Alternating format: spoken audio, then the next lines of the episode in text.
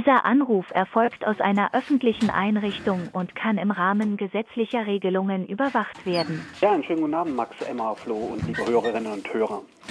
Ja, hallo Thomas. Ähm, schön, dass es wieder klappt, dass du bei uns hier in der Sendung bist. Ja, ich freue mich auch sehr. Wäre natürlich viel lieber persönlich äh, vor Ort gewesen als äh, telefonisch. Aber mal gucken, vielleicht klappt es ja dann Ende August am 27. bei der nächsten regulären Ausbruchssendung. Ja, hoffentlich. Ja, Ja, da wirst du bestimmt ja auch gleich nochmal was äh, nochmal näher dazu sagen, wie da der, der Stand bei dir ist. Ja, genau. Du hast ja schon freundlicherweise darauf hingewiesen, dass ich äh, allerdings erst mit was anderem anfangen Genau. möchte. Ja. Ja, also du hast es erwähnt, es gibt einen äh, Jahresbericht äh, für das Jahr 2022 der Nationalen Stelle zur Verhütung von Folter und äh, zur Verhinderung von unmenschlicher Behandlung oder Strafe. Was ist das? Das ist eine Institution, die auf einem Übereinkommen der Vereinten Nationen beruht. Es gibt ja in Genf den Menschenrechtsrat der äh, Vereinten Nationen und der ist ja gewissermaßen auf UN-Ebene selber angesiedelt. Und äh, jeder Mitgliedstaat, der einem bestimmten Übereinkommen beigetreten ist, war dann verpflichtet, auch auf nationaler Ebene eine entsprechende Überwachungsstelle einzurichten, um gewissermaßen schon vor Ort ähm, sich äh, Foltermaßnahmen oder unmenschlicher Behandlung und Strafe an allen Orten eines Staates äh, zu versichern oder dagegen vorzugehen, an denen Freiheitsentziehung stattfindet. Das reicht also schon von Alten- und Pflegeheimen. Auch dort finden freiheitsentziehende Maßnahmen statt. Wenn wir zum Beispiel denken an die Bettgitter, das ist eine streng genommen eine freiheitsentziehende Maßnahme. Betrifft primär allerdings dann äh, Institutionen wie Gefängnisse, Psychiatrien oder auch äh, Polizeizellen. Und da gibt es halt eben in Wiesbaden angesiedelt eine entsprechende Stelle, die dann auch regelmäßig Besuche vor Ort durchführt. Und ich möchte speziell was äh, zum Jahr 2020, äh, 22, Entschuldigung, äh, sagen, was die äh, Gefängnisse angeht. Dort hatte die Nationale Stelle zur Verhütung von Folter gerügt, dass ähm, Entkleidungen in äh, Strafvollzugsanstalten oftmals in einer Weise stattfinden, die die Intimsphäre verletzen, insbesondere die sogenannten äh, Nacktdurchsuchungen, in welchen sich dann inhaftierte Personen äh, völlig nackt ausziehen müssen. Und da sagt die Nationale Stelle zur Verhütung von Folter, das sei unmenschlich, das sei nicht tragbar. Durchsuchungen hätten immer in einer die Intimsphäre schonenden Weise zu erfolgen. Das heißt, die Hälfte des Körpers müsse eigentlich immer bedeckt sein. Was auch beanstandet wurde, ist zum Beispiel in Gemeinschaftsduschen, dass dort äh, systematisch in Gefängnissen die Duschwände zwischen den einzelnen Duschköpfen entfernt wurden. Da sagt auch diese Stelle, das sei auch nicht äh, mit den äh, Menschenrechten vereinbar, weil auch Inhaftierte ein Recht haben auf Intimsphäre. Problematisch äh, findet die nationale Stelle auch, wenn Inhaftierte in sogenannten besonders gesicherten Hafträumen untergebracht sind. Also wenn jemand als akut suizidal eingestuft wird, dann wird er dort eingesperrt, muss sich vorher nackt ausziehen, bekommt ähm, ein reißfestes Hemdchen oder eine reißfeste Hose angezogen. Und dann befindet sich dort in der Regel nur eine Matratze am Boden, ein Loch im Boden und in den ähm, Ecken oder an der Decke sind Kameras. Und oftmals sind auch die Toiletten, also diese Löcher im Boden, auch voll einsehbar. Und da sagt diese nationale Stelle, also entweder der Bereich der Toilette muss verpixelt werden, oder wenn dieser Bereich, das ist ja heutzutage problemlos äh, elektronisch möglich, und wenn dieser Toilettenbereich auf den Videoaufnahmen nicht verpixelt wird, dann darf die optische Überwachung lediglich von einer Person desselben Geschlechts durchgeführt werden. Problematisiert wird auch in dem Jahresbericht die Substitutionsquote äh, in den Gefängnissen. Also ein Großteil der Inhaftierten ist äh, abhängig von äh, Drogen, also Heroin, Kokain, Crack und was weiß ich, was es alles gibt. Und da schwanke wohl die Substitutionsquote der eigentlich äh, anspruchsberechtigten Insassinnen und Insassen je nach Bundesland zwischen 19 Prozent und 90 Prozent. Und gerade Bayern gilt als besonders restriktiv, was die äh, Substitution angeht und wurde auch schon vor einigen Jahren vom Europäischen Gerichtshof für Menschenrechte dafür verurteilt, dass es nämlich äh, menschenrechtswidrig sei, drogenabhängige Gefangene nicht zu substituieren. Speziell zu Baden-Württemberg, auch hier fanden Besuche statt, nämlich in der JVA Konstanz und in der JVA Ravensburg, also im Süden Baden-Württembergs. In der JVA Konstanz wurde gerügt die alte Bausubstanz und dass zum Beispiel Toiletten in Gemeinschaftshafträumen zwar baulich abgetrennt seien, allerdings dass die Lüftung nicht funktioniere und dann nutze halt eben auch die bauliche Abtrennung nichts. In der JVA Ravensburg wurde bemängelt, dass dort eine chronische Überbelegung herrsche. Und ähm, dadurch, dass die Zellen relativ klein seien, seien entsprechende Mindeststandards, die vorgesehen seien, also was jede, was die Anzahl der Quadratmeter pro Person angeht, nicht gewährleistet. Bayern war auch wieder äh, Besuch, äh, Ziel der, der Nationalen Stelle zur Verhütung von Folter.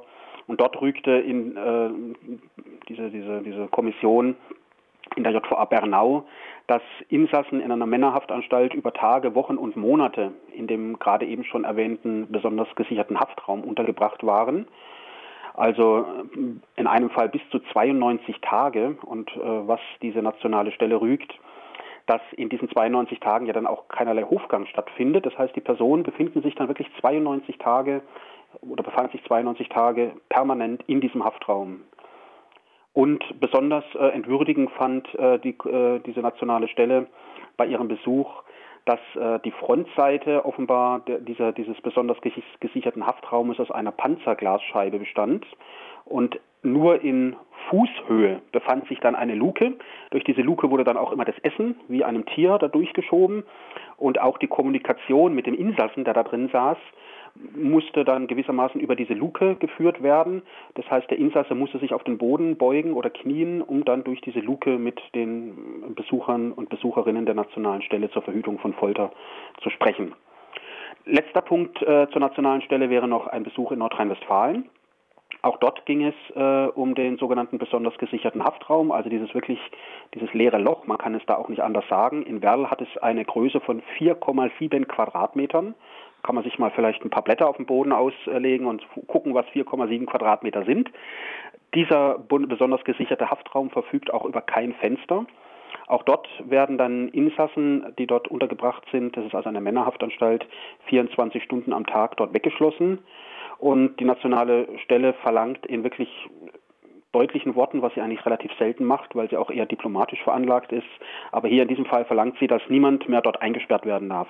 Die Unterbringung sei, Zitat, unannehmbar und ist zu unterlassen. Ob sich die JVA Werl dran hält, wir werden es vielleicht dann nächstes oder übernächstes Jahr erfahren, wenn die nationale Stelle mal wieder einen Zweitbesuch durchführt. Das wäre dazu. Und wie gesagt, der Bericht ist wirklich auch lesenswert für Menschen, die politisch aktiv sind, weil auch große Teile äh, des Berichtes nehmen Besuche auf Polizeirevieren ein und mhm. wie Gefangene dort behandelt werden. Ja, danke dir für, den, für die kurze Zusammenfassung. Ja, der Bericht selber ist etwas umfangreicher und ich habe auch nur halt eben das Kapitel Strafvollzug herausgegriffen. Jetzt würde ich gerne was zur Landtagsdrucksache sagen, zum Thema Sicherungsverwahrung. Also die SPD im baden-württembergischen Landtag hat, äh, im, hat vor, vor wenigen Wochen gewissermaßen eine kleine Anfrage an, das, an die Landesregierung gestartet und wollte ein paar Informationen zur Situation der Sicherungsverwahrung in Baden-Württemberg haben.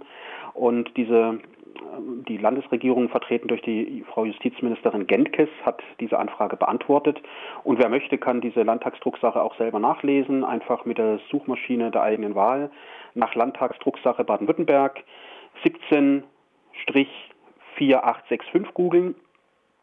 Und dort äh, wurde dann erwähnt in dieser, in dieser Antwort, dass es äh, in Baden-Württemberg seit 2017 in 38 Fällen neue Anordnungen der Sicherungsverwahrung gab.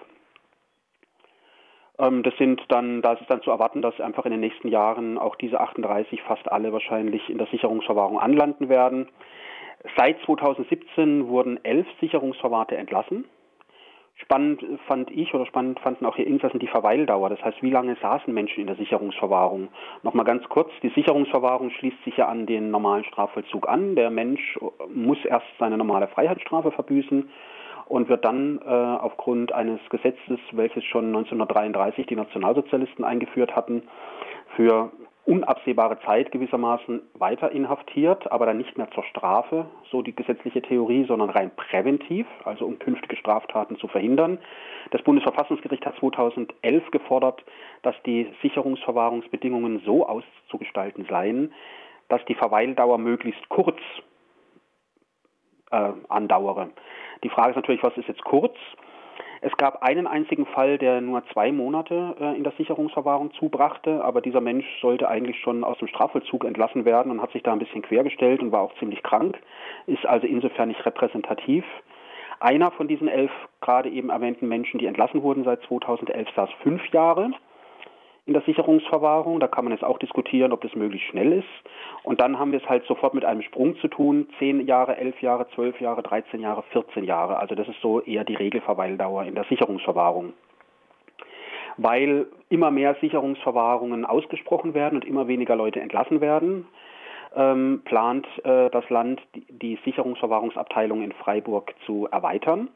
Wir haben aktuell, ich glaube, so um die 64 Plätze oder 65 und es soll gewissermaßen ein Stockwerk oben aufgesetzt werden. Also dass so dass aus vier Abteilungen dann fünf Abteilungen werden mit 15 neuen Plätzen. Allerdings zeigt die Bausubstanz schon seit Jahren jetzt schon Risse. Also in den Hafträumen senken sich teilweise so ein bisschen die Böden. An den Außenmauern und den Innenmauern äh, klaffen dann Risse. Und ähm, auch wenn man sich im Hof befindet, sieht man äh, an Verbindungsstücken zwischen den Gebäuden also längliche Risse von oben nach unten. Und äh, weil dann also gewissermaßen statische Probleme unerwarteter Natur, heißt es in der Drucksache, sich ergeben hätten, wäre vor 2027 nicht mit einer Erweiterung zu rechnen. Das ist natürlich ein Problem, weil in den nächsten Jahren kommen einfach immer mehr Sicherungsformate hier an. Und deshalb wird in der JVA Offenburg eine eigene SV-Abteilung eröffnet in der dortigen Haftanstalt mit zehn Plätzen. Letzter Punkt noch zu dieser Drucksache. Es wurde auch gefragt von der SPD, ob es Angriffe auf Justizvollzugsbedienstete gegeben hätte oder Ausbrüche oder auch nur Ausbruchsversuche. Und da hat die Ministerin mitgeteilt, also seit 2017 gab es keine berichtenswerte Angriffe auf Bedienstete und auch keine Ausbrüche, Ausbrüche und auch keinerlei Ausbruchsversuche. Ja, das zu der Drucksache. Und jetzt würde ich kurz was zu mir sagen, wenn es okay ist. Ja, voll gerne. Genau, also ich hatte im, also ich sitze seit äh, Juli 2013 in der Sicherungsverwahrung, von der wir gerade gesprochen haben, hier in Freiburg. Und das Landgericht äh, Freiburg hatte am 5. Juli mündlich in einer nicht öffentlichen Verhandlung darüber verhandelt, ob ich entlassen werden könnte. Das war dann auch eigentlich gar nicht mehr Diskussionsthema in der Anhörung, sondern es ging dann ausschließlich um die Auflagen, weil der Vorsitzende Richter, Herr Kronthaler, gesagt hat, ähm, die Entlassung stünde gar nicht äh, zur Diskussion. Ich würde entlassen werden müssen. Dann wurden die entsprechenden Auflagen erörtert. Also ich muss monatlich zur Bewährungshilfe, ich muss Wohnsitzwechsel melden und solche Sachen. Und dann dauerte es halt allerdings noch eine Woche, bis äh, diese Entscheidung in einem schriftlichen Beschluss niedergelegt wurde. Am 12. wurde dann der Beschluss äh, erlassen, in den Folgetagen, ich glaube am 14. zugestellt. Und jetzt hat die Staatsanwaltschaft, was ihr Recht ist, äh, letzte Woche ähm, sofortige Beschwerde eingelegt. Die sofortige Beschwerde wird jetzt vom Landgericht auf dem Dienstweg kommende Woche, also 24. Juli fortfolgende, an den zweiten Strafsenat des Oberlandesgerichts Karlsruhe weitergeleitet werden. Dann wird mein Rechtsanwalt aus Düsseldorf Gelegenheit erhalten, sich zu der Beschwerde der Staatsanwaltschaft zu äußern. Die Staatsanwaltschaft hatte schon im Vorfeld der Anhörung ähm, sich geäußert in einem Telefax das sie morgens irgendwie um 6.15 Uhr versandt hat, also eine sehr arbeitswütige Staatsanwaltschaft, die auch morgens um Viertel nach sechs arbeitet und hat dort mitgeteilt, also sie würden das aktuelle Gutachten anzweifeln. Das wird allerdings dann nicht weiter substantiiert, sondern äh, sie sind halt einfach gegen die Entlassung. Und wenn sie gegen die Entlassung sind, müssen sie logischerweise auch das Gutachten anzweifeln. Aber mein Rechtsanwalt äh, hat gemeint, da wäre nicht viel Substanz dahinter. Allerdings, ab, es bleibt abzuwarten, was das Oberlandesgericht Karlsruhe entscheiden wird. Und ähm, da, wie, wie lang ist da jetzt noch der Zeitrahmen, äh, bis, bis da Entscheidungen treffen? Also konkrete gesetzliche Vorgaben äh, binden das Oberlandesgericht nicht. Also es gibt da keine zu beachtenden, wirklichen irgendwo gesetzlich niedergelegten Fristen. Ähm, allerdings ist aufgrund einer verfassungsgerichtlichen Rechtsprechung des Oberlandesgerichts eigentlich gehalten, relativ zügig, also innerhalb der nächsten drei, vier Wochen äh, zu entscheiden. Ja, denn, denn eigentlich war ja schon der, der Stichtag der 10-Jahres-Überprüfung bei dir. Genau, der war also ähm, das war der 8. Ju äh, also 7. Juli war der letzte äh, Tag und da ist eigentlich das Bundesverfassungsgericht, deswegen sagte ich auch, äh, die verfassungsgerichtliche Rechtsprechung muss das Oberlandesgericht beachten. Da ist das Verfassungsgericht eigentlich auch sehr knickrig. Mhm. Das Verfassungsgericht rügt also die Anhörung war eigentlich auch schon fast zu spät. Also am 5. Juli ist eigentlich zwei Tage vor Ablauf sehr, sehr spät. Das Bundesverfassungsgericht fordert dass diese mündlichen Anhörungen so rechtzeitig vor einem solchen Termin stattzufinden haben, dass noch vor diesem Termin auch das Oberlandesgericht die Gelegenheit äh, erhält, eine Entscheidung treffen zu können. Und das mhm. ging halt eben in dem Fall nicht, weil das Landgericht erst sehr spät zwei neue Sachverständige beauftragt hatte, sich äh, über meinen Fall zu beugen. Aber aufgrund dieser Geschichte sollte eigentlich tatsächlich innerhalb von drei, vier Wochen das Oberlandesgericht entscheiden oder entscheiden müssen. Aber also, ja, das ist fast schon Schikane irgendwie, dann das alles so, so zu verschleppen. Also die Staatsanwaltschaft hat schon in ihrem Schriftsatz, äh, welchen sie ans Landgericht geschickt hatte, um gegen die mögliche Entlassung zu protestieren, zumindest im Schlusssatz dann zu erkennen gegeben, dass sie auch zumindest die Entlassung äh, in den Blick nimmt, weil sie fordert, hilfsweise sollte ich entlassen werden, dass ich eine elektronische Fußfessel angelegt mhm. bekomme. Dieser Forderung hat äh, das Landgericht nicht stattgegeben und hat gemeint, es bestünde gar keine rechtliche Veranlassung und gar kein Grund, dass ich eine elektronische Fußfessel tragen müsste. Mhm. Allerdings hat das Ober allerdings hat das Landgericht entschieden, ähm, um mich irgendwie doch noch ein bisschen im Blick zu behalten und weil einmal im Monat zur Bewährungshilfe doch nicht jetzt gerade so viel Auflage sei, müsste ich mich einmal im Monat beim Polizeirevier hier in Freiburg melden und Hallo sagen. Mhm. Und ich dürfe auch nicht ins Ausland. Okay. Ohne Zustimmung. Hm. Also immer noch Freiheit unter Auflagen. Freiheit unter Auflagen und diese Auflagen dauern dann äh, fünf Jahre lang an. Also da hat der Staat dann das ehemalige Sicherungsverwahrte doch eine lange Zeit im Blick. Hm. Hoffen wir mal, dass du bald rauskommst. Dass, Vielen dass, Dank. Dass, ja, die, dass die langsamen bürokratischen Mühlen doch ein bisschen zügiger malen, als, als man sonst gewohnt ist. Ja, vielen Dank. Ja, das hoffe ich auch.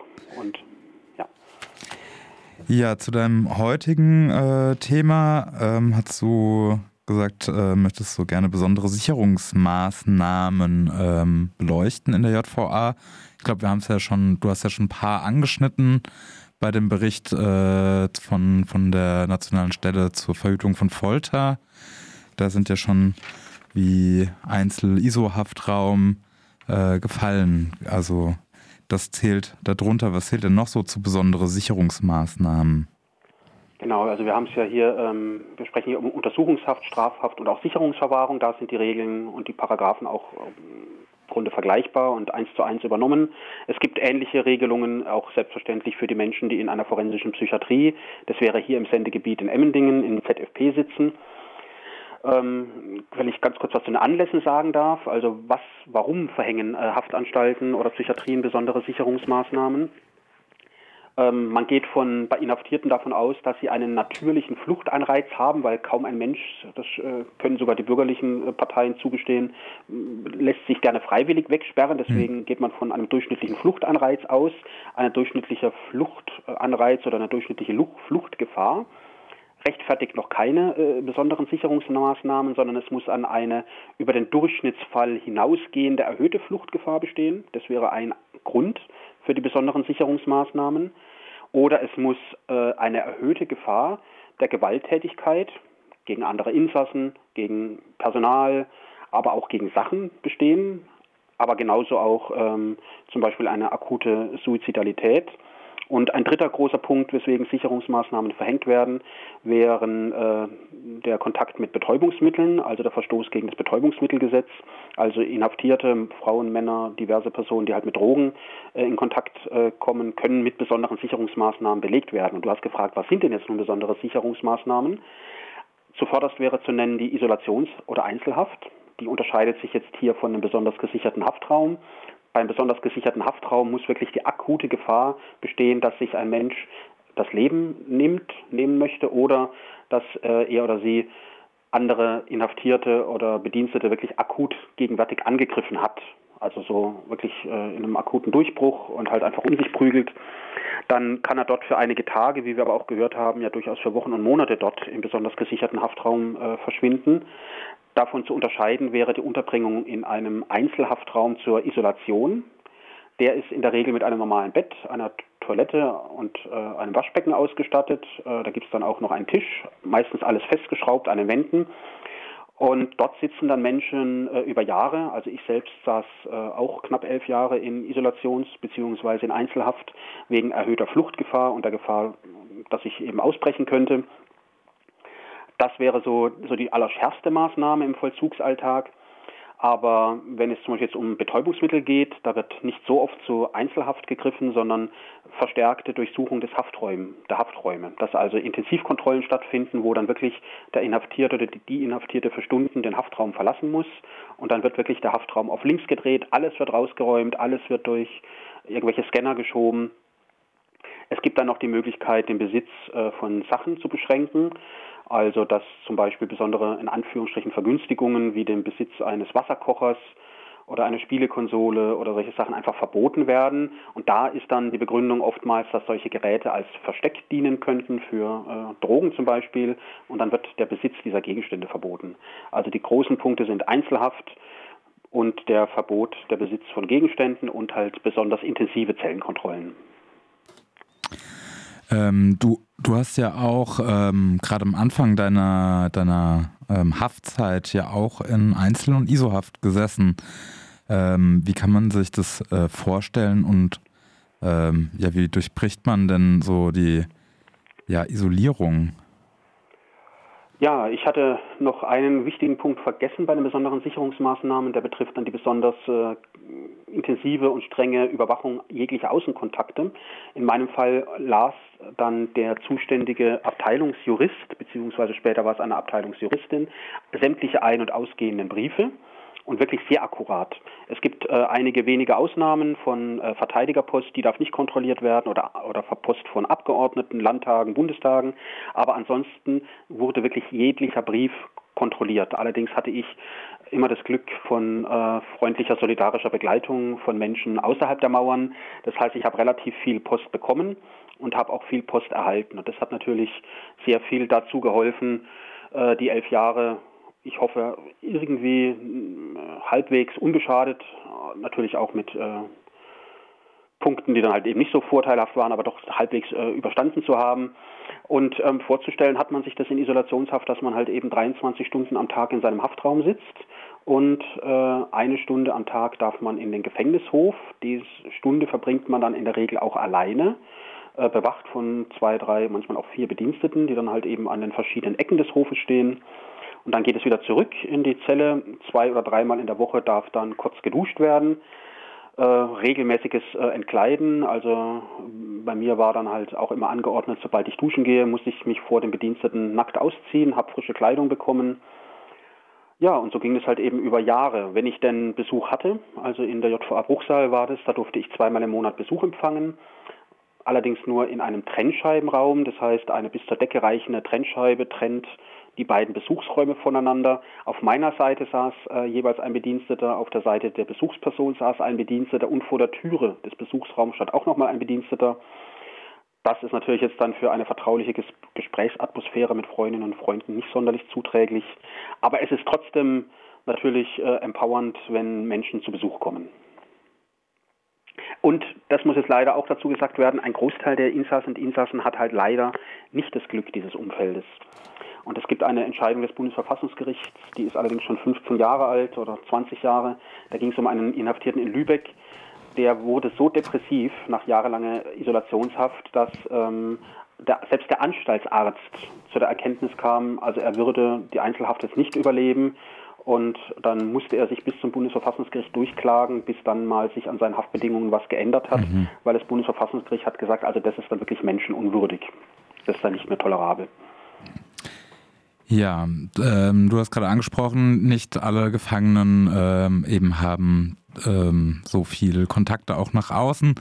Da würde ich jetzt vielleicht nochmal äh, doch nochmal Werbung machen für Jailmail. Äh, wir hatten es eben bei der letzten Sendung ja schon drüber. Eine, eine Möglichkeit, eben in Kontakt mit Leuten ähm, hinter, hinter den Gittern zu kommen, um so auch so ein bisschen die Isolierung zu durchbrechen und äh, eben, wir haben gerade gehört, wie wichtig Sozialkontakte ähm, sind, auch fürs Überleben eben. Ja, ähm, und bitte mal kurz, die Webseite wäre jail-mail.de und dort findet ihr Inserate von Gefangenen und könnt denen dann schreiben. Wenn ich da jetzt nochmal ganz kurz anschließend ein bisschen Werbung machen Na darf. Klar. Also wir hatten ja am 9. Juli die Sendung mit Michaela aus Bayern. Die hat über ihre 20-jährige Erfahrung in der Betreuung, in der ehrenamtlichen Betreuung von Gefangenen gesprochen. Also das vielleicht auch nochmal zum Nachhören, um mal so einen kleinen Einblick zu bekommen, wie wie eine Person, die jetzt weder aus dem kirchlichen noch aus dem ähm, explizit linken Spektrum äh, über die Betreuung von Gefangenen denkt und auch trotz eigener negativer Erfahrungen auch heute noch 20 Jahre später immer noch Gefangene betreut. Und äh, noch die, der Hinweis auf die Sendung am 13. August, also in zwei Wochen. Äh, in der Gesprächssendung wird dann äh, voraussichtlich zu Gast sein Frau Professorin Dr. Christine Gräbsch von der Fachhochschule Dortmund. Es soll dann in diesem einstündigen Gespräch um das Lohnurteil gehen. Das Bundesverfassungsgericht hat ja vor wenigen Wochen entschieden, dass die Gefangenenlohnung, Entlohnung verfassungswidrig niedrig sei. Frau Professorin Gräbsch war rechtsanwaltschaftliche Vertreterin eines der Kläger und es soll auch um das Thema Sicherungsverwahrung aus wissenschaftlicher Perspektive gehen. Ja, ähm, genau, wir hören uns ja dann spätestens eben am, am 13. August wieder, wie du gerade gesagt hast. Ja, und dann danke ich dir ähm, für den, den Einblick in, in die JVA und auch deine kleinen Berichten zu der Drucksache im Landtag und den kleinen Bericht von der Nationalen Stellen zur Verhütung für Folter. Ich danke euch und wünsche euch noch eine gute Sendung. Jung.